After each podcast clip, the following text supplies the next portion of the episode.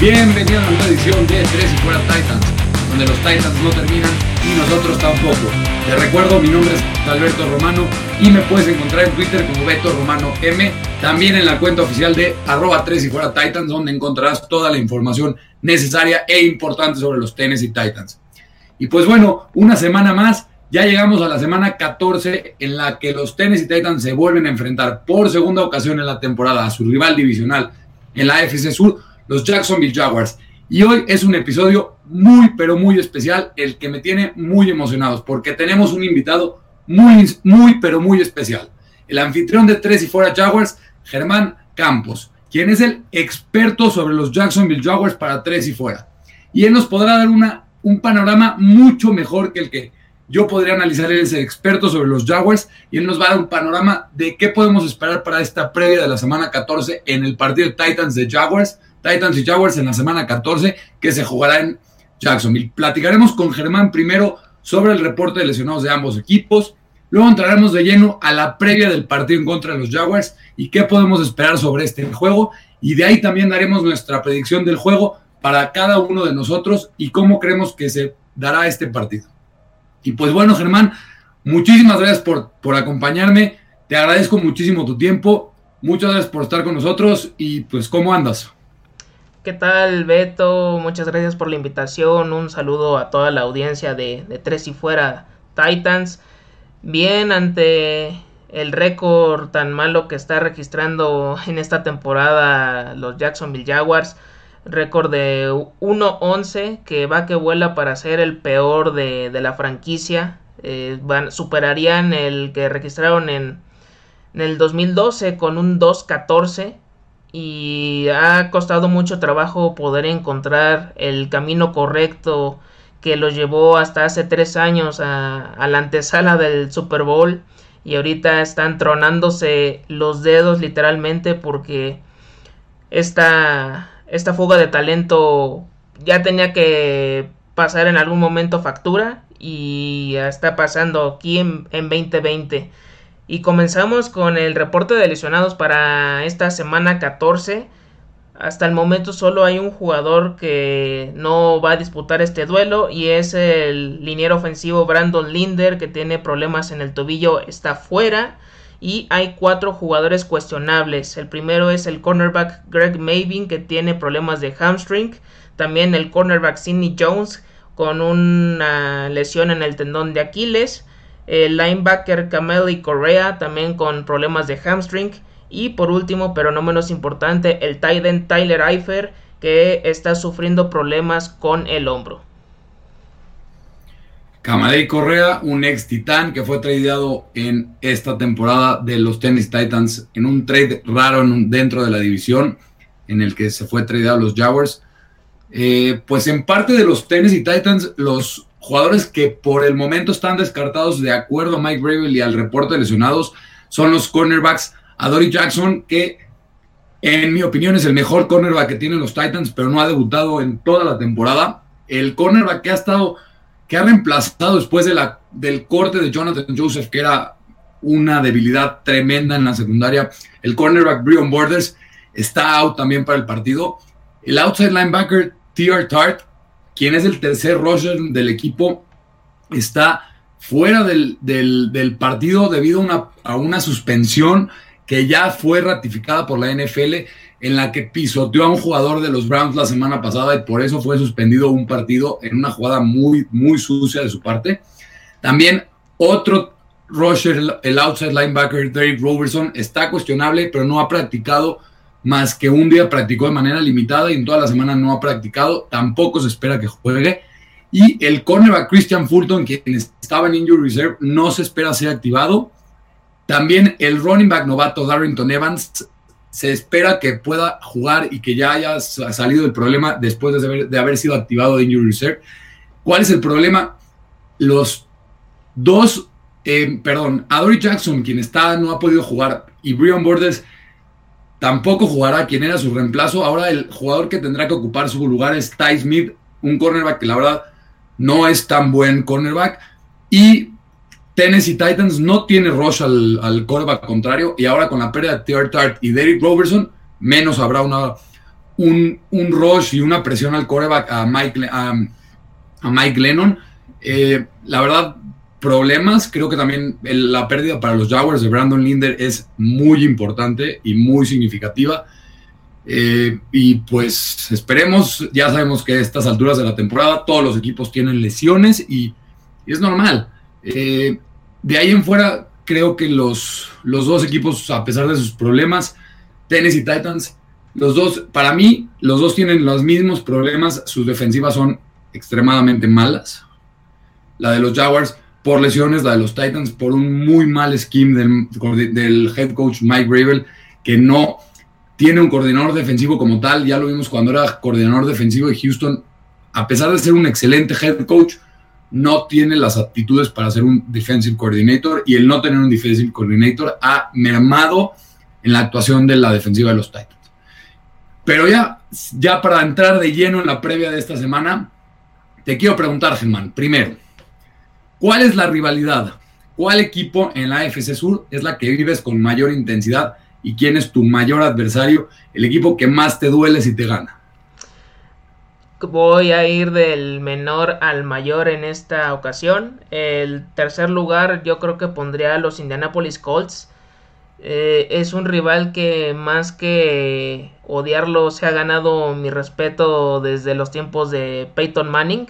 Eh, es un jugador que marcó una época en la NFL en la posición de coreback. No, no cualquiera tiene esos números que ya ahorita han sido superados en esta temporada entre Drew Brees, Tom Brady, pero él sigue siendo uno de los históricos en, la historia de la liga. Siguiendo con el segundo lugar, los Houston Texans. A principio no me generaban nada cuando llegaron a, nacer como institución. No, no decían ni, ah, no, no, me va ni me viene. Pero conforme fueron pasando los partidos, eh, les fui ya ganando cierta rivalidad, cierto odio y fue gracias a JJ Watt en primer lugar, creo que es el que empezó a, impulsar a estos Texans. Han tenido también otros jugadores eh, impresionantes como Arian Foster, que es el que también siempre hacía sufrir a, las defensivas. Eh, ahorita tienen a Deshaun Watson, que es un playmaker. Él te puede ganar un partido aunque tenga ahorita este cuerpo de receptores. Ha sufrido ahorita con la baja de DeAndre Hopkins, que también ha sido uno de los pilares, pero uh, ya sabemos los problemas que tuvieron entre él y Bill O'Brien.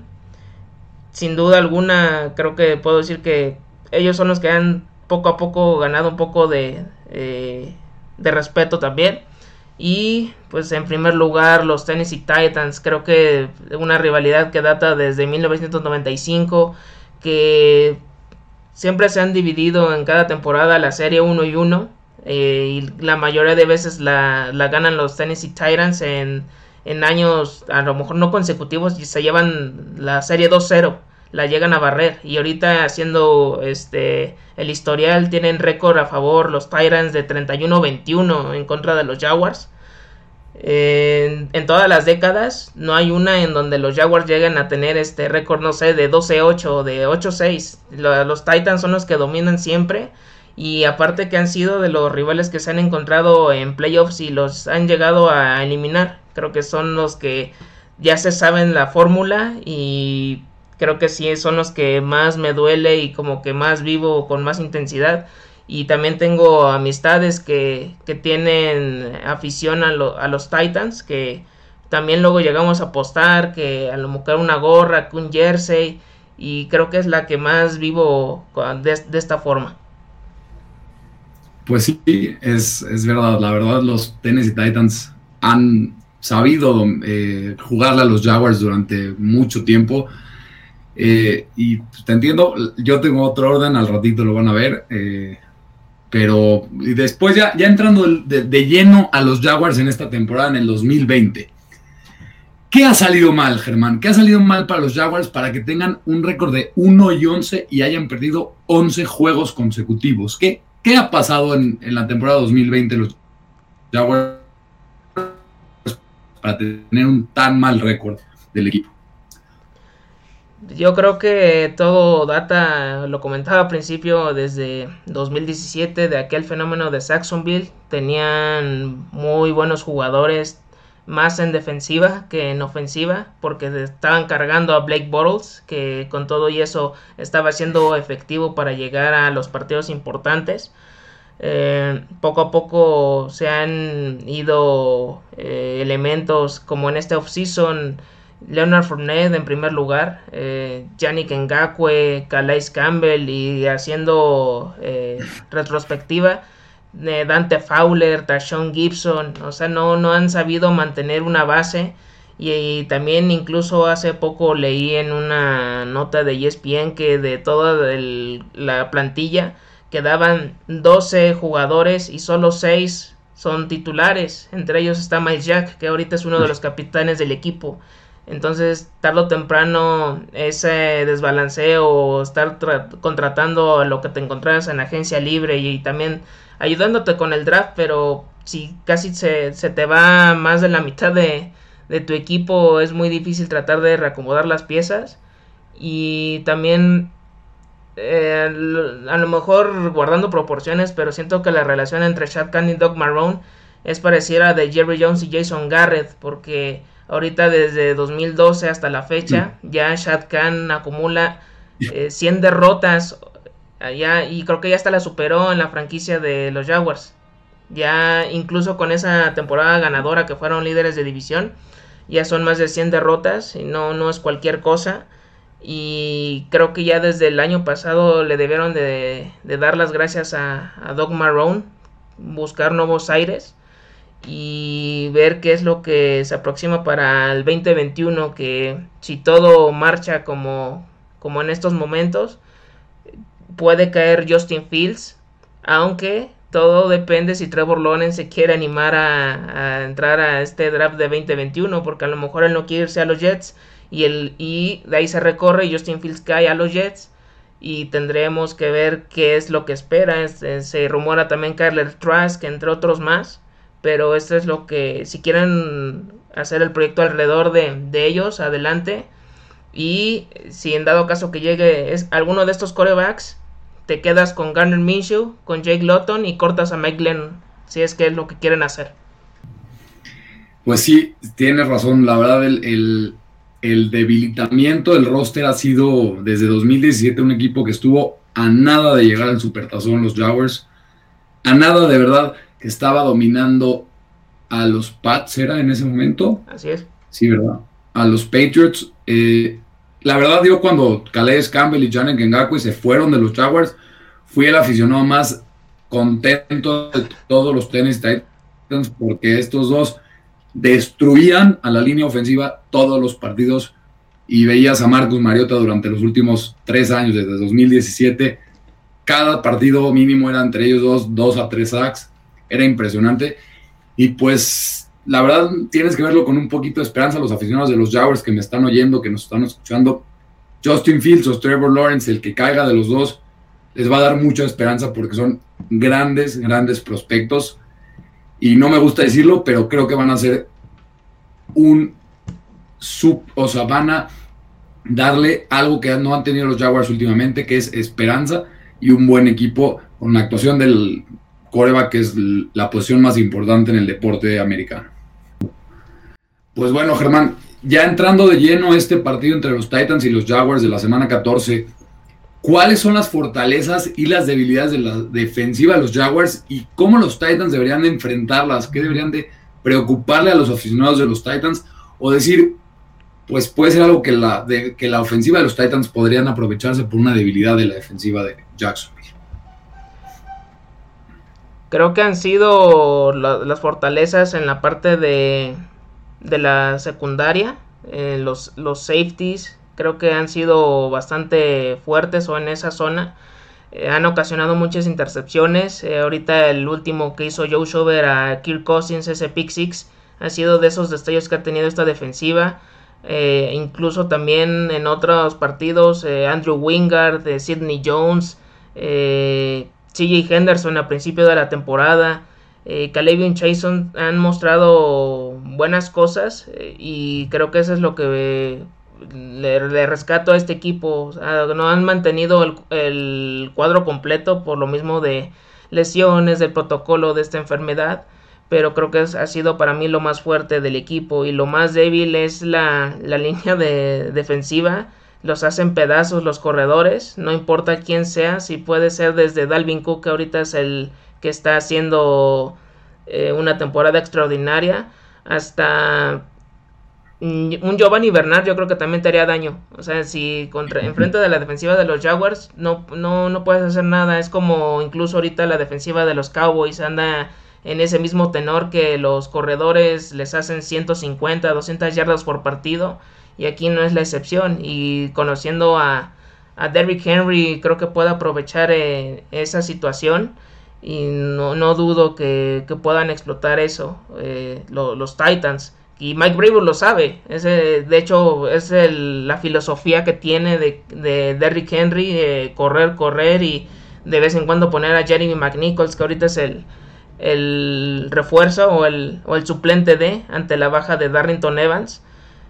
Y creo que sería tratar de nulificarlo, ponerle más presión, más, más cobertura y, obligar a pasar a Ryan Tannehill, que yo entiendo que está pasando por uno de los mejores momentos de su carrera. Pero creo que poniéndole presión a él y ahorita sin AJ Brown, que a lo mejor también andaba ahí como que tocado, sí, habrá que ver qué otras armas tiene disponibles. Está ahorita con Corey Davis, eh, John Smith ha tenido altibajos. Ahorita también Fixer ha sido de los Tyrants que, en los que confía Ryan Tannehill.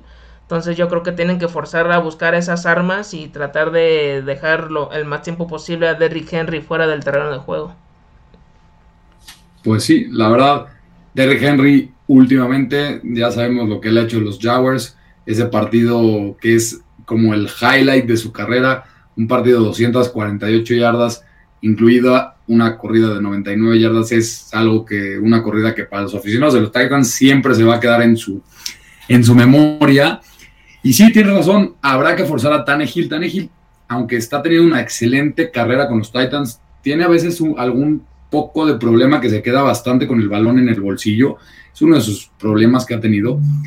Pero pues si los Titans pueden correr a los Jaguars, el play action los va con Tannehill, los va, los va a liquidar y y creo que será un problema si dices que la línea defensiva de los Jaguars es su mayor debilidad. Y la verdad, Caleb Chason y CJ Henderson han mostrado cosas excelentes y deberían de seguir eh, basando su, equipo en, ellos dos, junto con el apoyo de Miles Jack, que es un jugadorazo, para mí uno de los mejores linebackers de la NFL. Ahora pasando al costado ofensivo, Germán. ¿Cuáles son las fortalezas? Igual la misma pregunta, fortalezas y debilidades y cómo los Titans deben de enfrentarla de, parte de la ofensiva de los Jacksonville Jaguars. La fortaleza más grande de la ofensiva, increíblemente hasta antes de la temporada no estaba estipulada, pero ahorita ya tomó forma, es el backfield, el ataque terrestre comandado por James Robinson, este novato no drafteado que ha eh, maravillado y ha hecho olvidar a Leonard Fournette con creces se decía que iba a ser un comité entre Raquel Armstead, Divino Sigbo, el mismo Chris Thompson, pero dos de ellos, eh, uno ha estado casi todo el tiempo en Injury Reserve, eh, Raquel Armstead hasta el momento no ha salido de este famoso protocolo, que incluso ya tuvo que ir al hospital para que lo atendieran, que ojalá que ya salga pronto de esta situación. Y Chris Thompson creo que él no le representa tanto problema porque él es el jugador especializado en terceras oportunidades o en situaciones de pase.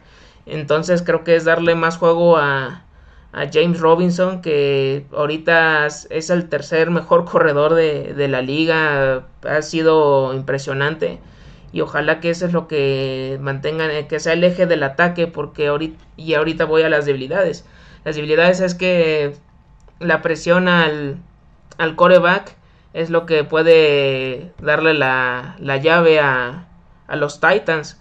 Eh, han sido ya tres usos de coreback. En la primera parte de la temporada fue Gunnar Minshew, que mm, ya estaban como que tratando de sentarlo a partir de la quinta o sexta derrota de manera consecutiva. Ya como que se andaba rumorando entre eh, los insiders y reportes que ya lo querían sentar y mágicamente o de la nada sale lo de la lesión en el pulgar y es el justificante perfecto para sentarlo. Y entonces entra el ruedo Jake Luton, que si bien es la misma historia que Gunnar Minshew, fue seleccionado también en sexta ronda de draft y le dan la oportunidad al chavo y te das cuenta que no hay mucho cambio entre uno y otro porque tienen unas eh, empiezan con todos los partidos y en las segundas mitades es cuando cae el equipo y es cuando se les van las ventajas en dado caso que la tengan y ya cuando quieren reaccionar en el último cuarto les es insuficiente porque no convirtieron los dos puntos, porque fallaron un punto extra durante el partido, que un gol de campo, o sea, son varios factores que se van sumando y no cambia mucho. Y ahorita si ya estás apostando por Mike Lennon, pues es que ya de plano ya diste todo por perdido y estás probando qué es lo que quieren hacer. Y los targets ahorita también han fluctuado mucho.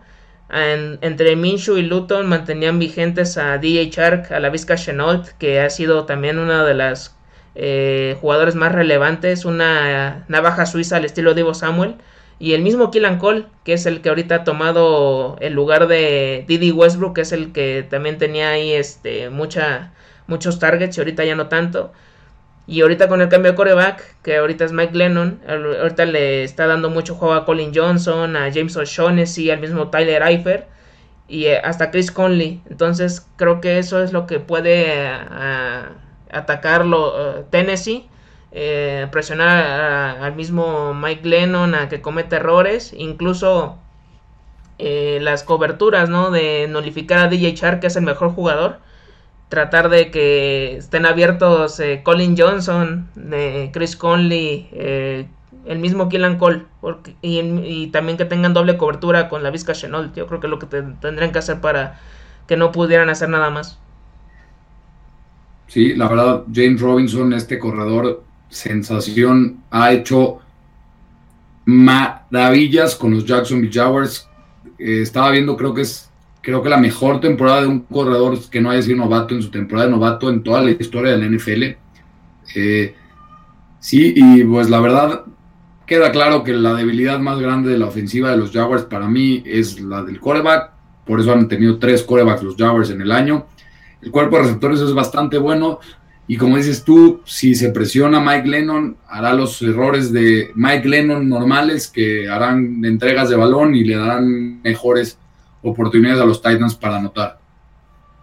Y pues sí, eh, Germán, ahora ya nada más para terminar la parte de los Jacksonville Jaguars, ¿qué opinas sobre Doc Marrone? El head coach de los Jaguars continuará el año que entra como entrenador en jefe de los Jaguars. Mm, viendo los antecedentes, yo te diría que no, por los récords de las últimas temporadas pero se ve que Shad Khan lo tiene muy en consideración, como que sí lo tiene en un alta estima. Entonces, por él yo creo que va a seguir mm, por más tiempo. Y yo también siento que Shad Khan se ha preocupado creo que por otros negocios antes que por los Jacksonville Jaguars. Porque a su hijo ahorita que tiene su empresa de lucha libre All Elite Wrestling creo que le están dando más impulso a esa misma empresa que al mismo equipo. Entonces es lo que ahorita estoy viendo. Ahorita también se quedaron sin gerente general. Habrá que ver quién es el que llega. Adiós, le, le, dieron adiós a Dave Cadwell. Y a ver también quién llega en esa posición. A mí me gusta mucho, así, pero suena, es un sueño guajiro enemy que está en los Chiefs, pero no creo que llegue a suceder. Eh, pues mira, yo también creo que Doc Marrone debió haber sido despedido de la temporada pasada, la verdad, yo como aficionado viéndolos de fuera de los Jaguars. Eh, si llega bien a mí, con Trevor Lawrence o Justin Fields, agárrense los demás rivales divisionales de la AFC Sur porque harán un tándem espectacular. Eh, creo que Doc Marrone, espero para fortuna y para buena suerte de los Jaguars que no continúe porque no es un head coach que ha demostrado en varios equipos que no tiene madera de head coach. Pero pues bueno, si como dices, el dueño del equipo Shad Khan, para los que no saben de los tenis Titans, el dueño del equipo Shad Khan, no quiere correr a Doug Marrone, no lo va a correr y pues ya lo vimos, pensaríamos que ya lo hubiera corrido después de que el gerente general también fue despedido. Y pues bueno, Germán, te cedo la palabra. ¿Cuáles son las preguntas de, de, los Jaguars para los Titans, para que los aficionados de los Jaguars sepan qué esperar sobre los Titans en esta semana 14? Pues primero que nada, Beto, pues también la misma pregunta eh, inicial de, de, esta sesión. ¿Qué rivalidad de la AFC South vives con mayor intensidad? Mm, puede ser incluso igual el orden de mayor a menor y por qué. Claro. Eh, pues yo lo tengo un poco al revés que lo tuyo. Es la verdad el equipo que menos rivalidad, que no, no es rivalidades, que menos me duele, y tal vez es porque, como lo dijiste tú, son los Jaguars el equipo que menos me, me duele si le ganan a los Titans. Me duele, obviamente, si no me gusta que le ganen a los Titans, pero los Jaguars, la verdad, los Titans han jugado mejor y es el equipo que menos le gana a los Titans, que mejor tiene récord contra los Titans, bueno, los Titans en contra de los Jaguars. Y es por eso que no les tengo tanto odio porque me, como me han hecho sufrir los siguientes, son, después en segundo lugar son los... Es más que, es más que nada por un tema de, que se quieren adjudicar el, el, nombre de los Oilers cuando los Oilers eran los Tennessee Titans, cuando eran de Houston antes. Y es un problema que hay mucha, mucha rivalidad, rivalidad entre los dos equipos. Eh, como dijiste tú igual, JJ Watt es un jugadorazo, el liniero defensivo de los el mejor liniero defensivo de los últimos 10 años, probablemente 15 años. Y por eso y por Deshaun Watson, me gusta ver a los, a los Texans, solo no cuando juegan en contra de los, de los Titans. Y pues obviamente el, el, primer lugar, el equipo que más odio o respeto deportivo que le tengo son los Indianapolis Colts. Como dijiste igual, no, no se vale, la verdad, para los demás rivales de la división que tuvieran a Peyton Manning, para mí, el segundo, el, uno de los tres mejores corebacks de la historia, y después lo reemplazcan con Andrew Locke, el mejor prospecto de coreback que ha entrado en los últimos 10 años a la NFL. Y pues la verdad, como tú dijiste al principio, si los Titans dominan a los Jaguars en el récord histórico, no, queremos, no quiero ni siquiera comentar lo que le han hecho los Indianapolis Colts a los Titans, que son, para que nos demos una idea, Andrew Locke en 11 juegos ganó los 11 juegos en contra de los Titans y por eso es, es difícil no, que no ser mi mayor rival divisional. Obviamente, no me, no me gusta que los Jaguars le ganen a los Titans. Quiero, es el equipo que más, de los equipos que más quiero que le ganen en, en la temporada, es a los Jaguars, como al igual que todos los rivales divisionales. Pero para mí el equipo que más odio deportivo hay en la, división, sin duda, los Indianapolis Colts. Perfecto, y bueno, es bastante entendible, ¿no? Por lo que llegaron a hacer estos dos corebacks que uno de plano incluso se dio el lujo de ganar otro Super Bowl con los Broncos de Denver y Andrew Locke lamentablemente tuvo que retirarse prematuramente por lesión, pero Ahorita están tratando de ver qué sucede con Philip Rivers y el mismo Jacoby Brissett que todavía lo tienen como backup. La siguiente pregunta sería con lo que hicieron la temporada pasada, siendo una de las sorpresas de la conferencia americana, que estuvieron también a nada de, de poder colarse al Super Bowl. ¿Qué le hace falta a Tennessee para llegar al gran partido? Porque ya tuvieron varios grandes rivales, pero les, les faltó un poquito más para poder colarse. Pues esto resume en una palabra, en defensiva. Los Tennessee Titans, al principio de la temporada, cuando empezaron 5 y 0, la defensiva estaba jugando a un nivel por lo menos aceptable y parecía que con la gran ofensiva que estaban eh, juntando entre Ryan Tannehill y Derrick Henry, habría esperanzas de que pudiera ser un contendiente al título. La temporada pasada, como lo dijiste, se quedan, estaban dominando, no dominando, ganándole a los Chiefs, el eventual campeón del Super Bowl. A la mitad del partido, se quedaron a media mitad de llegar al Super Bowl. Eh, pero creo que a los Titans les falta, como te digo, una defensiva por lo menos aceptable, por lo menos con un nivel promedio, porque la defensiva es muy mala la de los Tennessee Titans fue un fracaso gigantesco en esta offseason la contratación del outside linebacker Biggs Beasley en, agencia libre, jugador que al quinto partido de la temporada por no tener compromiso con el equipo fue cortado después de confirmar un contrato de 9 millones de dólares garantizados. Y también la contratación del outside linebacker Jadavion Clowney no fue la esperada. Esta ya fue operado, se esperará el resto de la temporada y terminará su carrera con los Titans con cero capturas al quarterback. Y para, pero el problema más grande es, eh, sin contar al cornerback Malcolm Butler, que la verdad está teniendo su mejor temporada como titán, desde que llegó al equipo después de ser el, el que le dio el título en 2017 a los Patriots en contra de los Seahawks pero han habido de parte de, con la lesión de Dory Jackson, que no ha jugado todo el año, que estaba Jonathan Joseph, pésimo, pésimo rendimiento, fue cortado.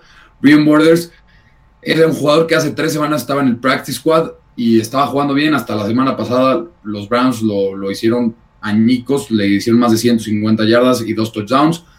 Y han habido bajones de juego muy, muy marcados por parte del, que para mí era uno de los mejores safeties de las ligas, pero este año no ha jugado bien Kevin Byard y Kenny Vaccaro a su otro costado no ha jugado bien, no hay apoyo de los safeties. La secundaria es muy mala y creo que sería, es ahorita lo que está haciendo que los Titans no sean un contendiente real al título. Creo que llegarán a playoffs, pueden ganar la división, pero no, al principio de la temporada pensaba, pensaba mucha gente que los Titans podrían ser ese caballo negro que llegaría al Supertazón, pero con el nivel mostrado en las últimas semanas de la defensiva, no hay forma de que los Titans puedan ser un contendiente real al título.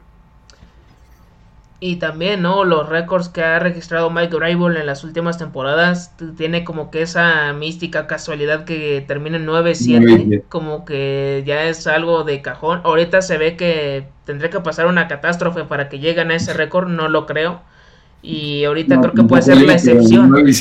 El 9 y 7, está clavado en los Titans, cuatro años seguidos con 9 y 7 de récord de récord en el año. Es correcto, y ahorita yo creo que no, yo creo que sí ya la van a romper en esta ocasión y sí, le van a quitar el liderato de la división a los Indianapolis Colts que con, con quienes ya repartieron un partido por, por cabeza.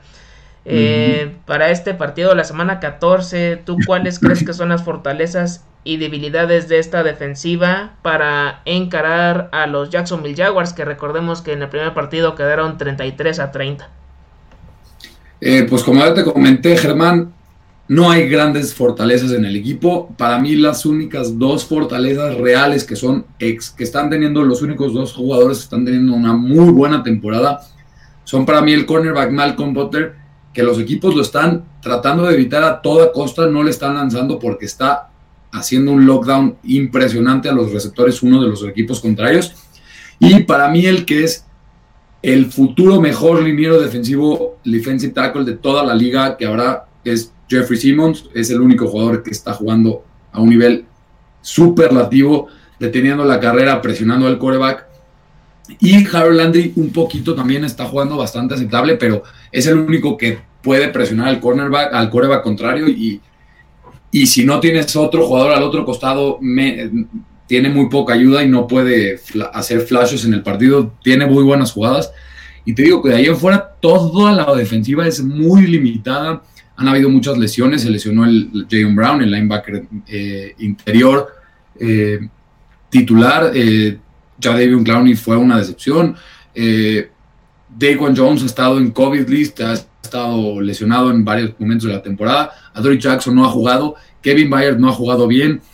Kenny Vaccaro no ha jugado bien. Y la verdad, con el excelente cuerpo de receptores que tienen los, los Jaguars, ahí podría ser un, un, algo que podrían aprovechar los Jaguars, más con la lesión de, de Brian Borders, que era el reemplazo ahorita de Adoree Jackson y creo que podrían aprovechar, si los Jaguars saben aprovechar, tienen un buen ataque aéreo, porque ya sabemos que James Robinson va a jugar bien en el partido, porque ya lo ha demostrado que contra quien juegue ha jugado bien. Si los Jaguars pueden tener un buen ataque aéreo, le tienen buenas posibilidades de hacerle daño a esta defensiva muy mala de los Titans. Sí, también es algo que los Titans tienen muy presente, ¿no? Lo de la presión al coreback, algo que también le falta a los Jaguars, porque apenas en el partido anterior solo registraron tres sacks y fueron a cuentagotas, fue creo que uno por cuarto y en uno se fueron en blanco. pero eso también es lo que ha adolecido el equipo de Doug Marrone.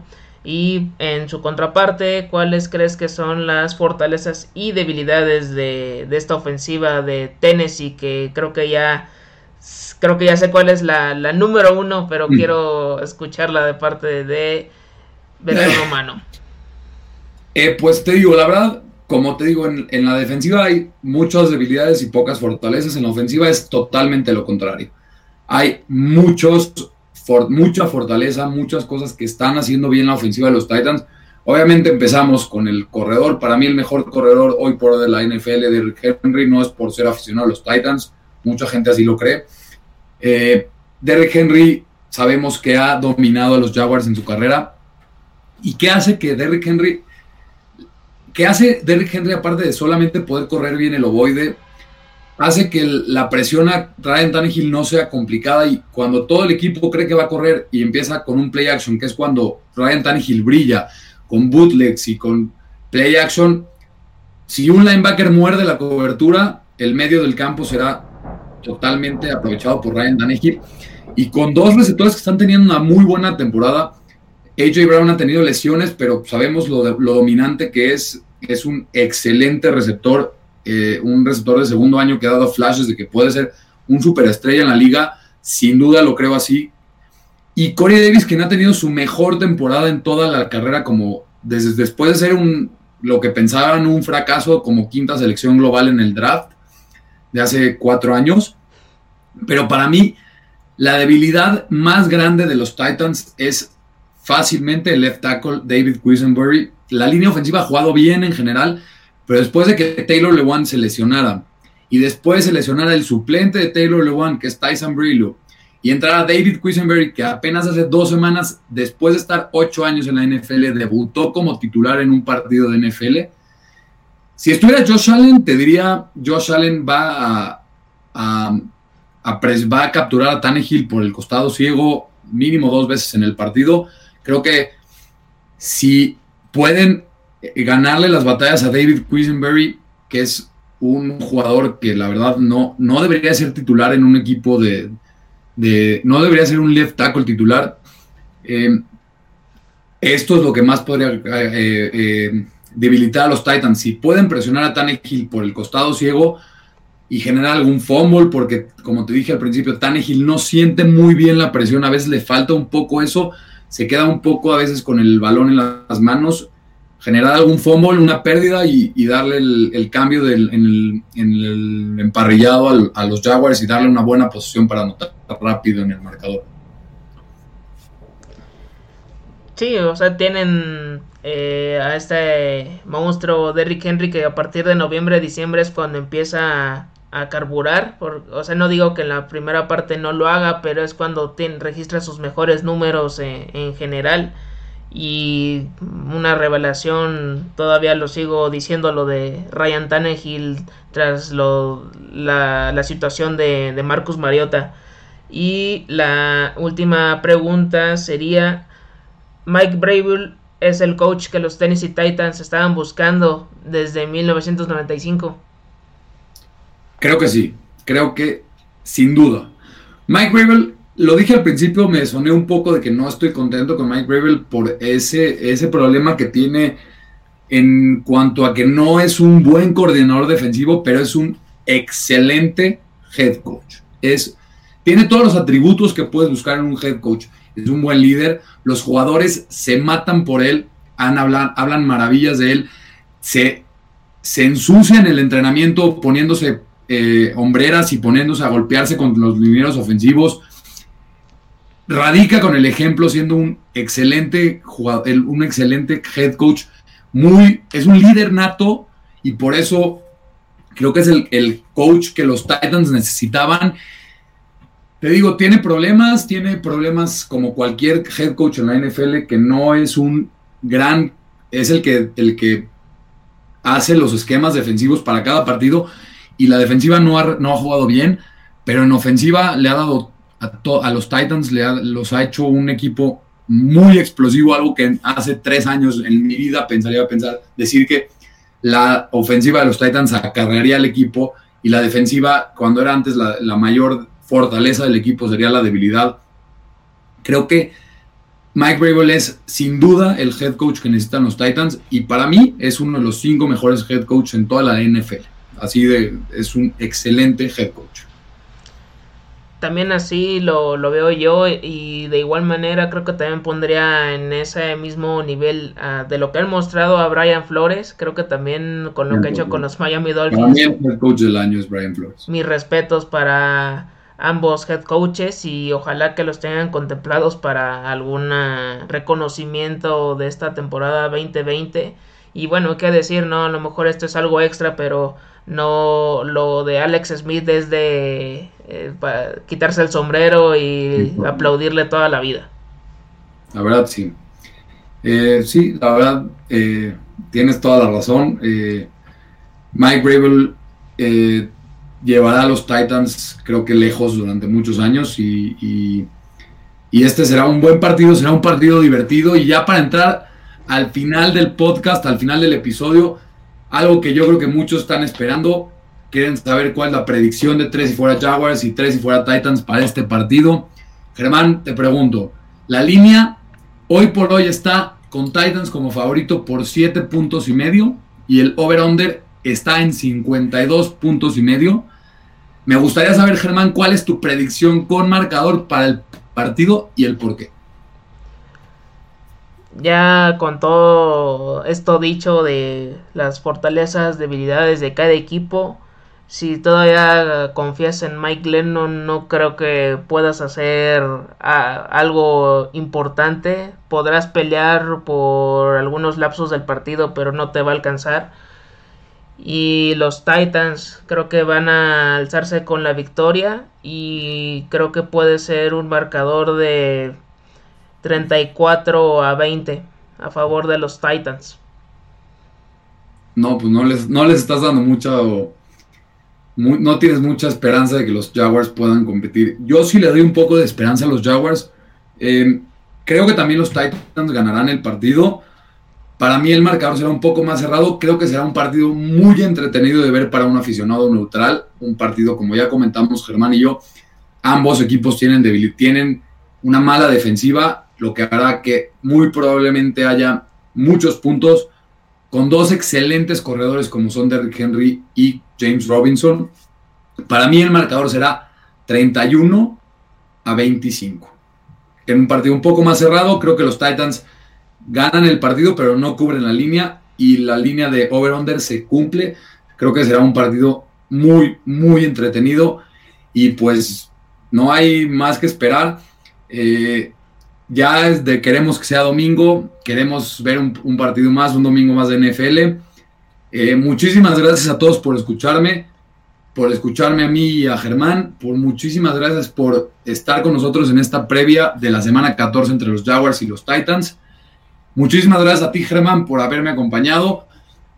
De verdad, creo que los, todos los aficionados de los Titans que escuchen este programa llegarán 100% informados y así como los aficionados de los Jaguars llegarán muy informados sobre los Titans. es una excelente oportunidad para conocer a tu rival de una forma mucho mejor de la que cualquiera que no es un experto como tú en los Jaguars podría platicar, platicarles. Así que muchísimas gracias por tu tiempo.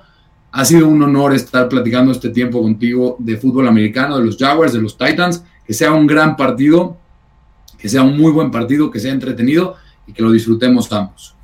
Yo también espero lo mismo para este duelo de la semana 14. Eh, no olviden eh, seguir también las redes sociales. Eh, la personal es GKB90, GSAVE90. De igual forma la cuenta de arroba 3 y fuera Jaguars para que también manden su pronóstico del partido quién es el que se va a imponer en esta ocasión, este, su, apuesta, incluso si tienen alguna línea del over-under, si quieren hacer un parlay, también si quieren agregarlo, eh, es bienvenido. Y también muchas gracias por la invitación y que, que no sea la, la última vez que tengamos estas intervenciones en tres y fuera. Seguro que no será.